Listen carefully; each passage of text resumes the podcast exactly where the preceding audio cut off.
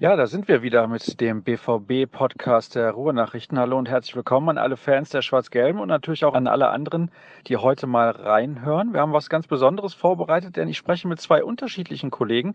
Der eine, der war vergangene Woche in Warschau in Polen beim Spiel bei Legia in der Champions League und der andere, der war am Wochenende im Westfalenstadion bzw. dem Signal Iduna Park bei der Partie gegen Darmstadt 98. Zunächst begrüße ich den Kollegen der in der Königsklasse unterwegs gewesen ist, Matthias Dersch. Hallo Matthias.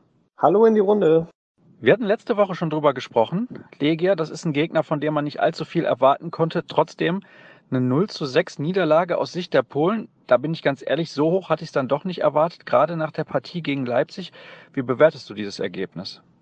Ja, dass es so deutlich werden würde, hätte ich auch nicht erwartet. Mein Tipp war 3 zu 0 vor dem Spiel für den BVB. Äh, also ich war ernsthaft schockiert über die Qualität oder die nicht vorhandene Qualität bei Warschau. Das hatte mit Königsklasse nun wirklich nichts zu tun. Da war zum Beispiel Eintracht Trier wesentlich besser gegen den BVB, als es jetzt Legia war. Von daher tue ich mich mit der Bewertung auch ein bisschen schwer. Natürlich 6 zu 0, das ist gut für Selbstvertrauen gewesen. Aber so richtig seriös kann man so eine Partie nicht bewerten, wenn es nach 17 Minuten schon 3 zu 0 steht, weil der Gegner im Grunde gar nicht verteidigt. Also da war gefühlt jede jede Flanke, die in den Strafraum kam, gefährlich, weil, weil kein Legia-Abwehrspieler zum Kopfball hochgegangen ist. So sind dann ja auch zwei Treffer gefallen. Ähm, das war schon, schon eklatant schwach. Ich bin übrigens der Meinung, dass keiner der Spieler von Borussia Dortmund in dieser Partie an sein Leistungslimit gestoßen ist. Siehst du das genauso?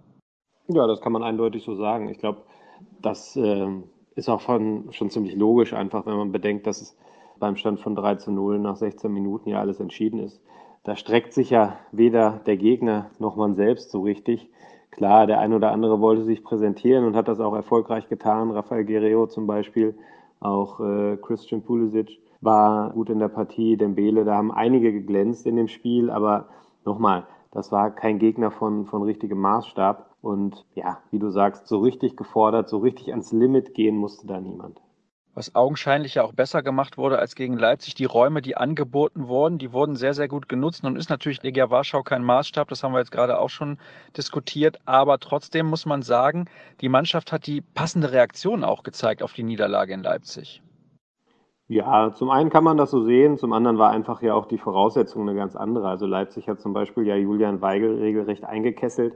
Das hat Legia jetzt nicht gemacht. Dementsprechend war Weigel auch sofort wieder besser im Spiel. Was sehr auffällig war, war das gute Zusammenspiel in der Zentrale zwischen ihm, Guerrero und Mario Götze auf den beiden Positionen davor.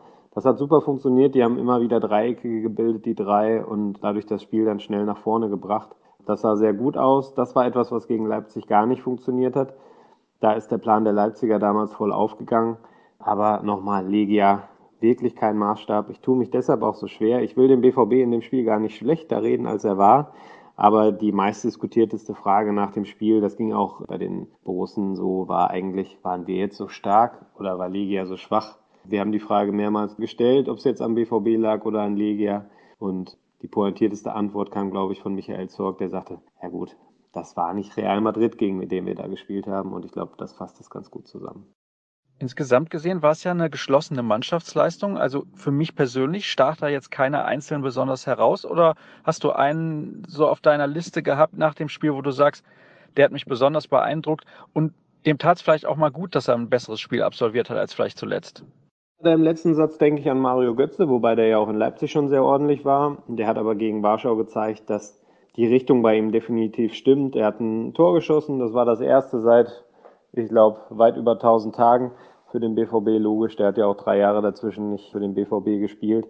Dem hat das sicherlich gut getan, da nochmal 75 Minuten zu spielen, einfach Wettkampfwerte zu bekommen. Michael Zorc hat es nach dem Spiel gesagt, jetzt geht es darum, dass er das eben auch mal über 90 Minuten auf den Platz bekommt. Das ist sicherlich der Schritt, der jetzt noch fehlt. Aber ansonsten sieht es bei ihm schon sehr, sehr gut aus. Ja, und wenn ich dann an einen Spieler denke, der herausgeragt hat, da fällt mir eindeutig Rafael Guerrero ein. Der ist uns ja als Linksverteidiger präsentiert worden, hat auch selbst nach dem Spiel in Warschau gesagt, dass er das eigentlich immer gemacht hat. Er war nie was anderes außer Linksverteidiger und ist auch in dem Glauben nach Dortmund gekommen, dort zu spielen. Ja, und jetzt hat er dann auf einmal im zentralen Mittelfeld auf der Acht gespielt und das sehr, sehr gut. Ich glaube, das könnte eine Lösung sein, die wir da häufiger sehen werden, weil er einfach unheimlich viel verkörpert, was man auf der Position braucht. Ich will jetzt ja ein bisschen auf die Bremse treten und ihn nicht direkt mit Ilkay Gündogan vergleichen, aber in Ansätzen, ja, hat mich das teilweise daran erinnert. Er kann auch diese kleinen Drehungen, die Ilkay Gündogan so gut beherrscht, macht das Spiel dadurch schnell. Er ist ohnehin sehr sprintstark, quirlig in seinen Aktionen, aber auch sehr ballsicher und hat eine gute Übersicht. Also das Paket stimmt bei ihm und ich finde, dass es auf der Außenbahn fast ein wenig verschenkt ist. Von daher glaube ich, dass das vielleicht sogar zur Dauerlösung werden könnte. Sofern er die Leistung da bestätigen kann, er wird da sicherlich auch noch eine Menge lernen müssen, aber genau deshalb ist er ja auch jetzt, glaube ich, mit seinen 22 Jahren nach Dortmund gekommen, um den nächsten Schritt zu machen. Und ja, das könnte in der Zentrale wirklich gut klappen mit ihm. Bevor wir eher über diese unschönen Szenen sprechen, möchte ich noch einen Blick werfen in die Gruppe. Und da gab es ja noch ein zweites Spiel. Real Madrid hat relativ spät noch zu Hause gegen Sporting Lissabon gewonnen. Da zeigte sich dann aber auch mit diesem Ergebnis, Sporting ist nicht zu unterschätzen. Umso wichtiger, dass die Madrilenen da das Ding noch für sich entschieden haben. Ja, eindeutig. Das war für den BVB das perfekte Ergebnis. Ich glaube, da war der Jubel in der Kabine auch recht groß, als sie gehört haben, dass Real da in der 95. Minute durch Morata noch das Tor gemacht hat. Ich glaube, wir müssen uns nichts vormachen. In der Gruppe geht es nur darum, wer wird Erster, Zweiter und Dritter. Platz 4 ist an Legia Warschau vergeben. Daran wird kein Weg dran vorbeiführen. Das heißt, wenn wir davon ausgehen, dass Real in der Gruppe ziemlich sicher weiterkommt, geht es eben bei dem freien Platz fürs Achtelfinale um Borussia Dortmund und um Sporting. Und ja, das werden heiße Duelle, glaube ich. Sporting ist ein harter Brocken, das wusste man vor der Auslosung schon. Dann hat sich nochmal transfertechnisch ziemlich viel getan. Man weiß auch noch nicht so genau, sind sie jetzt stärker als im Vorjahr, ein bisschen schwächer als im Vorjahr, so oder so, haben sie aber Qualität.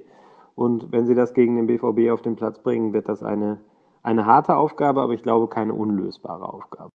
Ich hatte es ja eben schon kurz angedeutet. Es gab noch ein paar nicht so schöne Szenen. Vielleicht kannst du mal ein bisschen schildern, was du da wahrgenommen hast. Du warst im Stadion und hast deswegen einen ganz ordentlichen Blick gehabt auf die Situation. War es für dich ein bisschen beängstigend oder ja, also solche Szenen, die sind natürlich nie angenehm. Wie hast du es empfunden?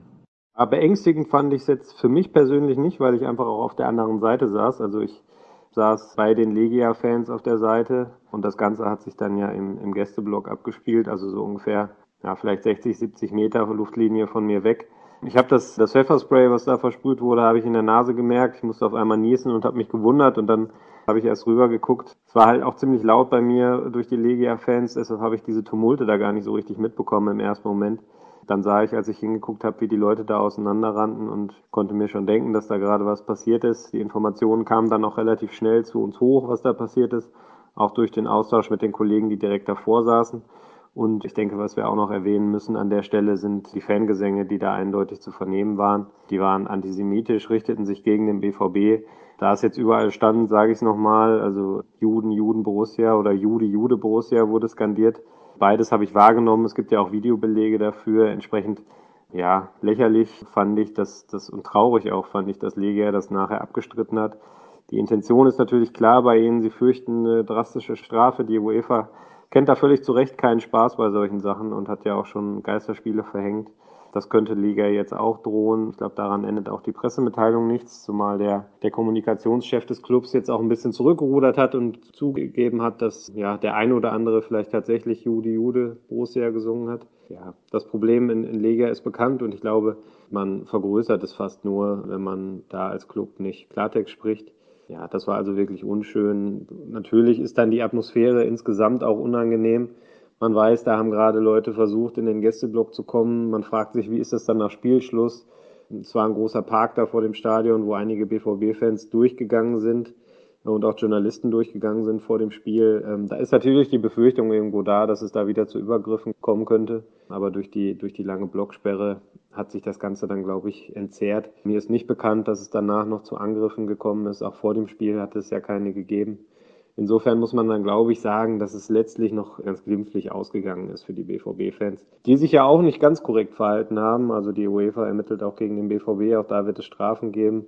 Es ist Pyrotechnik angezündet worden, wieder einmal. Man kennt das schon von, von Auswärtsspielen der Borussia. Und da ist dann auch eine Fackel vom oberen Rang in den unteren Rang gefallen. Und ja, man kann letztlich nur glücklich sein, dass dabei nichts passiert ist, weil das hätte dann, glaube ich, auch böse ausgehen können. Von daher war das sportlich betrachtet für den BVB sicherlich ein gutes Spiel, aber insgesamt eine, eine Erfahrung auf den Ringen, gerade die man jetzt vielleicht nicht unbedingt machen muss. Es gab dann, ich glaube, einen Tag später war es auch eine Pressemitteilung des Vereins. Da wurde die Situation deutlich schöner dargestellt, als sie ursprünglich auch sich zugetragen hat. Da muss ich ganz ehrlich sagen, das ist natürlich auch unprofessionelles Verhalten seitens des Vereins. Eigentlich müssten die da versuchen, mal aktiv dagegen zu arbeiten. Scheint aber nicht ganz so einfach zu sein bei den Verhältnissen da in Polen. Ja, ich meine, welcher Club legt sich auch mit den eigenen Fans gerne an? Das hat natürlich Konfliktpotenzial. Ähm, sind meines Wissens jetzt immerhin schon 60 Stadionverbote erteilt worden im Anschluss an das Spiel. Also man kann dem Club nicht vorwerfen, dass sie da gar nicht vorgehen würden. Es soll auch Gespräche geben mit dem, mit dem Capo, also mit dem Anführer der Ultras, wo er nochmal darauf hingewiesen werden soll, dass, ja, dass da sensibel draufgeschaut wird seitens des Clubs, dass da auch harte Sanktionen erteilt werden. Man versucht da, glaube ich, so ein bisschen, ja, nicht die ganz harte Kante zu zeigen, um die Fans nicht komplett gegen sich zu bringen, aber ähm, du sagst es, man, man darf eben auch nicht zu weich sein. Man muss eben auch zeigen, wo die Grenzen liegen und die sind meiner Meinung nach am Mittwoch eindeutig überschritten worden. Und in dem Moment, wo man so etwas klein redet, und das hat man durch die Pressemitteilung versucht, begeht man meiner Meinung nach einen Fehler, weil man darf sowas einfach nicht dulden als Verein selbst auf die Gefahr hin, dass man es sich da mit seinen eigenen Fans verscherzt. Die Frage ist ja auch, will man solche Fans überhaupt haben? Und ich glaube, da kann die Antwort eigentlich nur Nein heißen. Trotzdem für dich, auch aufgrund dieser Umstände oder gerade wegen dieser Umstände, wenn du die mal ausblendest, eine angenehme Auswärtsreise? Ja, ich bin da zwiegespalten. Also zum einen die, die Gesänge der Legia-Fans, die gingen halt gar nicht. Der Blocksturm ging nicht. Und von daher kann ich jetzt auch nicht sagen, dass ich das Stadionerlebnis super fand. Was schön ist oder schön war, ist Warschau. Die Altstadt ist traumhaft. Wir hatten zum Glück am Spieltag vorher noch ein paar Minuten Zeit, konnten uns das anschauen, sind da einmal durchgelaufen, sind dann auch noch an der Weichsel entlang zum Nationalstadion gegangen. Da habe ich schon zwei Spiele sehen dürfen. Zwei deutsche Niederlagen im Übrigen fällt mir auf. Zweimal 0 zu 2, einmal im EM-Halbfinale und einmal in der EM-Qualifikation drauf. Das war nett, das waren schöne Stunden und ich glaube, als Tourist, es war schon immer wieder eine Reise wert. Matthias, hast du eigentlich zum Abschluss noch eine nette Anekdote, noch eine Randnotiz von deiner Reise nach Warschau? Ja, was ganz kurios war an der Reise, war, dass auf dem Hinflug das Catering vergessen wurde und an Bord es auch erstmal Unklarheit gab, ob das denn jetzt nur für die mitreisenden Fans, Sponsoren und Journalisten galt oder ob die Mannschaft auch mit knurrenden Mägen im Flieger saß. Das ließ sich relativ schnell aufklären. Die Mannschaft hatte schon in Brakel gegessen und dementsprechend gesättigt sind die Dortmunder gereist. Für uns Journalisten ist das Essen dann ausgefallen. Es hätte ein Sandwich gegeben. Ich glaube, da gibt's dann auch Schlimmeres, zumal man uns im Hotel dann entschädigt hat mit einem leckeren Mittagessen. Aber da gab's natürlich den einen oder anderen Spruch in den hinteren Reihen, wo wir immer sitzen, so nach dem Motto, dass Thomas Tuchel jetzt den Ernährungsplan ganz radikalisiert hat bei Borussia Dortmund. Es gibt jetzt einfach gar nichts mehr. Aber dem war dann eben nicht so, wie ich schon gesagt habe. Auf dem Rückflug gab es dann auch was, das war sehr lecker. Ein paar Sandwiches, ein bisschen Obst, ein kleiner Kuchen. Insofern gibt's da keinen Grund zum Meckern. Ich denke mal, jedem von uns ist schon mal ein Missgeschick passiert. Da kann man schon mal das Pausenbrot vergessen. Apropos Pausenbrot, das ist ein gutes Stichwort. Wir machen erstmal eine Pause und danke an dich, Matthias, für deine Einschätzung rund um die Partie gegen Lega Warschau und natürlich auch noch die nette Geschichte da am Ende. Wir machen, wie gesagt, eine kurze Pause und dann begrüße ich hier den Kollegen Jürgen Kurs und spreche mit ihm unter anderem über die Partie gegen Darmstadt 98. Wir sind zurück nach einer kurzen Pause hier beim BVB-Podcast der Ruhrnachrichten. Eben hatte ich ihn schon angekündigt. Jetzt ist in der Leitung Jürgen Kors. Hallo Jürgen. Hallo Sascha. Ja, nach dem klaren 6 zu 0 gegen Warschau, da hatten ja viele gesagt, der Gegner, der war nicht sonderlich stark, das war eigentlich kein Maßstab. Jetzt gab es ein 6 zu 0 gegen Darmstadt 98 im Heimspiel gegen einen ja, Abstiegskandidaten, der schon in der vergangenen Saison gegen den Abstieg gespielt hat. War das denn jetzt ein Maßstab? Ehrlicherweise muss man wohl sagen, dass auch Darmstadt 98 in diesem Bundesligaspiel nicht auf Augenhöhe mit dem BVB war und auch sicherlich eine Klasse schlechter war als äh, die Borussen. Das taugt sicherlich nicht, um den BVB in den Bereich zu führen, wo die Mannschaft vielleicht an ihre Grenzen kommt, wo das spielerische und kämpferische Limit ist. Davon war der BVB heute weit entfernt und musste es auch gar nicht zeigen, um trotzdem zu einem großen und hohen Kantersieg zu kommen.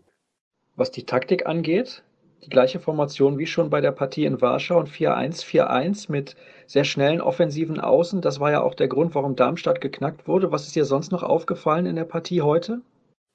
Auf das 4-1-4-1 scheint sich die Mannschaft erstmal festgelegt zu haben mit dem Trainer.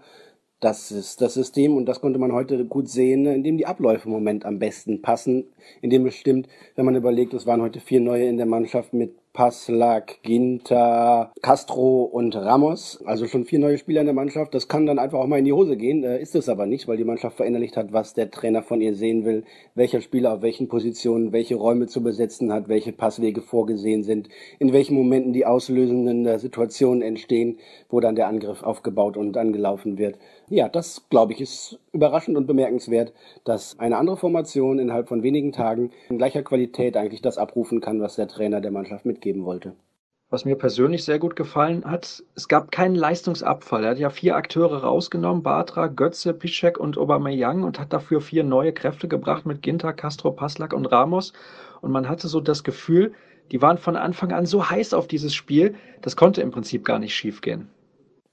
Der BVB hat ja, was den Kader anbelangt, eigentlich eher ein Luxusproblem und das war heute ein Fingerzeig dafür. Na klar, sind nicht diese 25, 26 annähernd gleichwertigen Spieler dazu da, um äh, irgendwie in der Vorbereitung zu kicken oder in der ersten Pokalrunde, sondern genau jetzt in den englischen Wochen, wenn es in der Liga, in der Champions League, danach im DFB-Pokal Schlag auf Schlag geht. Fast alle sind Nationalspieler und haben auch noch diese zusätzlichen Belastungen. Und dann eben einen Kader zu haben in dieser Breite, wo man dann mal einen Adrian Ramos reinwerfen kann oder einen Christian Pulisic von Beginn an spielen lassen kann. Dann kommt noch ein Emre Moore von der Bank und Leute wie Götze, Schürle, Reus, Aubameyang kann man schonen an so einem Tag. Ja, fantastisch. Also da kann sich äh, Trainer Thomas Tuchel wirklich glücklich schätzen. Und na klar ist der Konkurrenzkampf dazu da, dass auch jeder einzelne dieser Spieler alles gibt, weil er natürlich am nächsten Wochenende oder am nächsten Spieltag wieder auf dem Platz stehen möchte und nicht auf der Bank oder sogar auf der Tribüne. Ich möchte ein bisschen genauer schauen noch auf die Rolle von Gonzalo Castro. Der hat nämlich gegen Darmstadt wieder auf einer Position gespielt, wo er sich deutlich wohler fühlt, als zum Beispiel auf der rechten Außenbahn. Das hat man ihm auch angemerkt. Jetzt kann man natürlich hinterher sagen, es ist immer leicht, über einen Spieler zu sprechen und den zu loben, der zwei Tore geschossen hat und eins noch vorbereitet. Aber ich fand auch, dass seine ganze Körperspannung, seine Ausstrahlung eine andere war, als zum Beispiel noch in Leipzig. Da kann ich dir nur beipflichten. Gonzalo Castro mag es auch, auf dem Flügel zu spielen, aber dann eher in abgeschwächter Form. Das ist nicht wirklich seine Lieblingsposition. Er mag es gern zentraler und in diesem 4-1-4-1 kommt ihm dann eine Rolle zu, die er richtig liebt, äh, wo er den Ball schon gespielt bekommt, schon mit dem Rücken zum Tor auch anzuspielen ist, aber gleich aufdrehen kann, sich Richtung Tor drehen kann, Tempo aufnehmen kann um eben dann äh, die entscheidenden Pässe einzuleiten oder selber zu spielen. Und ähm, noch etwas anderes. Er ist in dieser Position, so als, als Verbindungsglied zwischen dann dem defensiven Mittelfeld Julian Weigel und den, den Offensivspielern, den anderen. Schon noch derjenige, der ein gutes Gespür dafür hat, wann man das Tempo anzieht, wann sich irgendwo eine Lücke auftut und mit schnellen Kombinationen, schnellen Läufen noch mehr Raum aufzureißen ist, um die Spieler in gute Positionen zu bringen. Oder wann es einfach auch der Gegner gut zugestellt hat und wenn man lieber nochmal einen Querpass spielt, nochmal eine Spielverlagerung aufzieht, um äh, eben auf der anderen Seite dann das nächste Glück zu versuchen. Also das Spielgefühl, der Rhythmuswechsel, was, was viele lange Jahre ja auch Ilkay Gündogan äh, hervorragend beherrscht hat, das ist natürlich eine Rolle, die Gonzalo Castro auch mag und der an guten Tagen sowieso und an vielen anderen auch ganz herausragend beherrscht. Wenn man jetzt mal aufzählt, wer alles nicht mit dabei gewesen ist, Reus hat nicht gespielt, ist noch verletzt. Schürle war kurzfristig verletzt, ja auch schon bei dem Spiel in Warschau nicht mit dabei gewesen. Aubameyang hat nicht gespielt. Götze hat nicht gespielt. Also da ist noch jede Menge Potenzial in dieser Mannschaft. Nun sollte man sie auch nicht zu schnell in den Himmel loben, aber die Mechanismen greifen schon einigermaßen. Also man sieht auch wirklich von Spiel zu Spiel schon eine leichte Steigerung. Es scheint in der Tat so, als finde sich die Mannschaft bei einem unangenehmen Gegner wie Leipzig, der das äh, taktisch perfektem Spiel gut auf die Probe stellen kann, dann noch nicht so richtig, läuft es noch nicht so rund. Jetzt in Warschau und auch gegen Darmstadt kann man natürlich nur davon sprechen, dass es richtig rund läuft. Das waren zwölf Tore von zehn verschiedenen Spielern innerhalb von wenigen Stunden.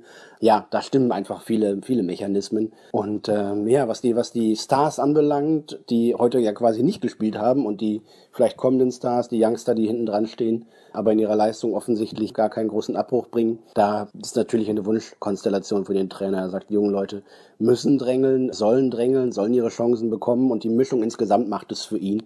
Also die richtig guten, arrivierten Stars mit großer internationaler Erfahrung und diese jungen, heißen Burschen und in der, in der Mischung, je nach Gegner, je nach Situation, je nach Position, zu mischen und zu variieren, ähm, das ist äh, Tuchels Aufgabe bislang.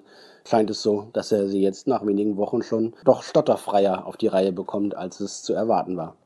Ich würde gerne auch noch kurz über einen zweiten Akteur sprechen, der, finde ich, heute eine herausragend gute Leistung gebracht hat. Das ist Christian Pulisic. Ich kann mich erinnern, dass wir in der Saisonvorschau darüber gesprochen haben, verlässt er vielleicht noch den Verein, wird er ausgeliehen. Jetzt bekommt er plötzlich diese Spielzeiten und der blüht förmlich auf. Wie kannst du dir das erklären? Weil ich bin ganz ehrlich, vor zwei Wochen hätte da keiner mit gerechnet und jetzt startet er irgendwie komplett durch. Hat viele tolle Szenen gehabt, schnell gewesen, wendig, viel gelaufen, immer wieder für Gefahr gesorgt, ein gutes Auge bewiesen, also noch ein Tor geschossen. Herausragend, auch ähnlich wie Gonzalo Castro. Wobei kann man natürlich über alle sagen, aber ich finde schon, dass die beiden ein bisschen herausgestochen haben. Das habe ich genauso gesehen. Das waren für mich die beiden herausragenden Spieler, vielleicht noch Rafael Guerrero dazu, wobei natürlich Castro und Pulisic mit jeweils drei Scorerpunkten auch ihren großen Anteil an der Torausbeute hatten. Ja, Pulisic hat sich wohlgefühlt, er sagt, es ist egal, links oder rechts, Hauptsache ich spiele und ja, so hat das heute auch ausgesehen. Und natürlich gab es ja im Sommer auch die Frage, wieso muss man für einen Spieler aus Dänemark 9 Millionen bezahlen, wieso muss man für einen Spieler aus Frankreich 14 Millionen bezahlen, wo ja Christian Pulisic in der vergangenen Rückrunde schon bewiesen hat, dass er Bundesliga spielen kann. Es scheint, dass er diesen Konkurrenzkampf sehr gerne annehmen will und ja, wie wunderbar. Am Sonntag wird er 18 Jahre alt. Er hat noch viele, viele gute Jahre beim BVB vor sich, wenn er denn bleiben möchte. Dann machen wir das nochmal abschließend bei diesem Spiel, wie sonst in der Schule früher. Welche Note gibst du dem BVB für diese Leistung, auch immer in Anbetracht der Tatsache, dass der Gegner jetzt nicht komplett Gegenwehr geleistet hat? Wenn du nach einer Schulnote fragst für die Partie gegen Darmstadt, dann würde ich eine glatte 2 geben. Bei einigen Spielern auch sicherlich besser, eine 1,5. Die haben Gonzalo Castro und Christian Pulisic bekommen. Rafael Guerrero wäre auch dran gewesen, hat aber eben kein Tor erzielt und äh, ja, mehr eine glatte Eins zu geben, war angesichts des schwachen Gegners eigentlich nicht drin und denkbar, denn äh, klar war die Leistung toll, aber Darmstadt hat natürlich auch jetzt nicht die allerhöchste Hürde gestellt. Gut, dann werfen wir doch mal einen Blick voraus auf die beiden Spiele, die in den nächsten Tagen anstehen. Es geht nämlich schon bald weiter. Am kommenden Dienstag nämlich geht es zum VfL Wolfsburg für den BVB. Eine Mannschaft, bei der man fast nie weiß, was sie bekommt, hat mit Mario Gomez und Daniel Didavi im Sommer bekannte Namen mit dazugeholt, aber bei denen ist immer sehr, sehr schwer zu sagen, wie sie agieren, haben ihre Innenverteidigung verloren und müssen sich ein bisschen umstellen in dieser Spielzeit. Es läuft bei denen mal so, mal so, also typisch Wolfsburg, wie auch in den vergangenen Monaten. Was erwartest du dir von dieser Partie? Was muss der BVB da anders und vielleicht auch besser machen, als, als noch nach zwei 6 zu 0 Siegen? Was noch besser werden muss gegen Wolfsburg, da kann man gar nicht ein oder zwei Punkte jetzt rausziehen, glaube ich, und benennen direkt. Was gut funktioniert hat zuletzt, war halt die hohe Schlagzahl an Angriffen. Also immer wieder spielauslösende Momente und Versuche. Der BVB versucht ja den Takt und das Tempo einfach hochzuhalten, um dann zu seinen Chancen zu kommen. Weil äh, noch nicht alles so wunderbar perfekt funktioniert, wie man das eigentlich glauben könnte. Von daher, ja, vielleicht mit etwas weniger Aufwand noch die Chancen herauszuspielen und trotzdem dann zu den Toren zu kommen. Das wäre dann vielleicht der nächste Schritt in der Entwicklung. Ich erwarte, dass gegen Wolfsburg dann natürlich auch wieder Götze, ein Aubameyang, Batra mit von der Partie sind. Ich gehe schwer davon aus, dass du das auch so siehst. Die Startelf gegen Wolfsburg, da könnten wir jetzt puzzeln. Ich würde sagen, dass da ein Marc Bartra sicherlich zurückkehren könnte. Vielleicht kriegt Sokrates auch mal eine Pause, vielleicht aber auch erst im Spiel danach gegen Freiburg. Aubameyang erwarte ich eigentlich zurück in der Startelf. Der hat auch immer Bock zu spielen, der will nicht auf der Bank sitzen. Das äh, akzeptiert er mal, wenn es gegen Darmstadt geht und er auch so irgendwie hinter das Spiel gewonnen wird. Aber der möchte ja auch seine Tore schießen und der möchte ja auch im Torjägerduell mit Robert Lewandowski nicht zu sehr ins Hintertreffen geraten. Mario Götze, ja klar, kann wieder spielen. Warum sollte er nicht von Beginn an spielen? Allerdings hat auch ein Shinji Kagawa jetzt äh, vorerst nur einen Bankplatz gehabt und ist dann eingewechselt worden gegen Darmstadt. Ähm, der wäre auch frisch und äh, von der Pause hat er sich gut erholt, dann bestimmt. Mal schauen, wer da in der Startelf steht. Also ich, ich könnte jetzt eine tippen, aber ich glaube, dann wären äh, ja vielleicht acht oder neun Treffer aber bei Thomas Tuchel die gesamte Elf richtig vorherzusagen, ist ein Ding der Unmöglichkeit, denke ich. Vielleicht zaubert er auch plötzlich ein Nuri Stein aus dem Hut, der ja eigentlich fit ist, aber bislang irgendwie keine Rolle gespielt hat. Man weiß es nicht bei Thomas Tuchel. Dann am kommenden Freitag unter Flutlicht. Heimspiel gegen den SC Freiburg. Ich kann mich gar nicht daran erinnern, wann Borussia Dortmund das letzte Mal zu Hause gegen den SC Freiburg nicht gewonnen hat. Weißt du es auf Anhieb? da hast du mich erwischt. Die letzte Heimniederlage gegen den SC Freiburg. Ja, wird Teil der Vorbereitung sein auf das Spiel am kommenden Freitag, aber aus dem Stegreif muss ich komplett passen. Keine Ahnung. Ich kann mich nur an hohe Heimsiege erinnern. Auch wenn die Freiburger beispielsweise zuletzt zu Hause gegen Mönchengladbach gewinnen konnten, sehe ich den BVB in dem Spiel als ganz klaren Favoriten. Unabhängig davon, was sie erreichen werden am Dienstag in Wolfsburg, da müssen drei Punkte her, um sich dann auch oben festzusetzen. Ja, na klar. Der BVB ist jetzt seit anderthalb Jahren zu Hause ungeschlagen und das will er natürlich auch in einem Heimspiel gegen den SC Freiburg nicht beendet sehen, diese Serie. Die Taktung ist natürlich nicht unbedingt optimal. Mittwochs Warschau, samstags dann Darmstadt, dienstags Wolfsburg, am Freitag schon wieder Freiburg. Das ist sehr eng aufeinander, aber umso besser, dass der Trainer da personell gut durchmischen kann zum einen. Und zum zweiten vom Freitag aus sind es dann immerhin noch drei, vier Tage bis zum Dienstag und da kommt Real Madrid und das ist natürlich ein Spiel, das vielleicht manch ein Spieler schon im Hinterkopf hat. Von daher bis Freitag noch volle Konzentration auf die Bundesliga, Wolfsburg und Freiburg.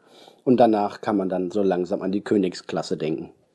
Freiburg ist aber nicht leicht zu bespielen. Also sie sind taktisch auf ganz, ganz hohem Niveau. Da kommt es vielleicht dann auch ein bisschen auf Einzelaktionen an, auf, auf Dribblings, auf Tempospiel, gerade wieder über die Außenbahn, wie das ja gegen Darmstadt schon so gut funktioniert hat. Ja, sicherlich, aber das ist ja auch Teil des Programms. Das Problem ist erkannt, natürlich stehen die meisten Gegner tief gegen Borussia Dortmund und immer mehr Mannschaften, das sehen wir in der Bundesliga international, auf allen verschiedenen Turnieren auch, eine gute Abwehr hinzustellen, gut gegen den Ball zu arbeiten. Das gelingt immer mehr Mannschaften auf, auf hohem, hohem Niveau. Und es geht natürlich für die wenigen anderen Mannschaften, die das anders spielen, darum eben dagegen die Mittel zu finden. Und das ist eben beim BVB mittlerweile Ballbesitz, Passspiel, passende Räume besitzen und eben darauf setzen, dass individuelle Klasse dann auch den Gegner schlagen kann, wenn Spieler wie Reus, der jetzt immer noch verletzt ist, aber sonst wie Schürle, Götze, Kagawa, Dembele, Aubameyang, Pulisic, Moore, ich kann gar nicht aufhören zu zählen, jederzeit auch ein 1 gegen 1 Duell gewinnen können oder auch sogar mit einem Antritt einen zweiten Gegenspieler stehen lassen können, um dann eben Räume aufzureißen, Torgefahr zu kreieren. Von daher, ja klar, Freiburg wird auch schwer zu bespielen sein. Freiburg möchte aber auch mal ein bisschen Fußball spielen und ich glaube, es ist daher ein Gegner, der den BVB durchaus liegen dürfte. Zwei Spiele vier Punkte oder zwei Spiele sechs Punkte? Was ist dein Tipp? Ich tippe auf zwei Spiele sechs Punkte. Wolfsburg hat mir doch in den letzten Spielen nicht den Anschein gemacht, dass sie annähernd auch nur die Form und Stärke der Vor Vorsaison, muss man ja jetzt schon sagen, hätten. Im vergangenen Jahr war es sicherlich nicht das, was man von den Wölfen erwartet hatte und auch bislang nun ja. Also unentschieden gegen Köln, unentschieden in Hoffenheim, ein Sieg in Augsburg am ersten Spieltag, wenn ich das richtig im Kopf habe. Das war okay, das ist ordentlich. Von einer Mannschaft mit so viel Qualität im Kader dürfte man aber sicherlich auch mehr erwarten. Also so richtig rund scheint es bei denen noch nicht zu laufen. Und wenn der BVB weiter die Schlagzahl so hoch hält wie in den letzten beiden Spielen, dann dürfte das am Dienstag reichen und am Freitagabend gegen Freiburg auch. Also meine Prognose sechs Punkte und damit wäre der BVB nach dieser englischen Woche dann ja auch sicherlich ganz oben dabei in der Bundesliga-Tabelle.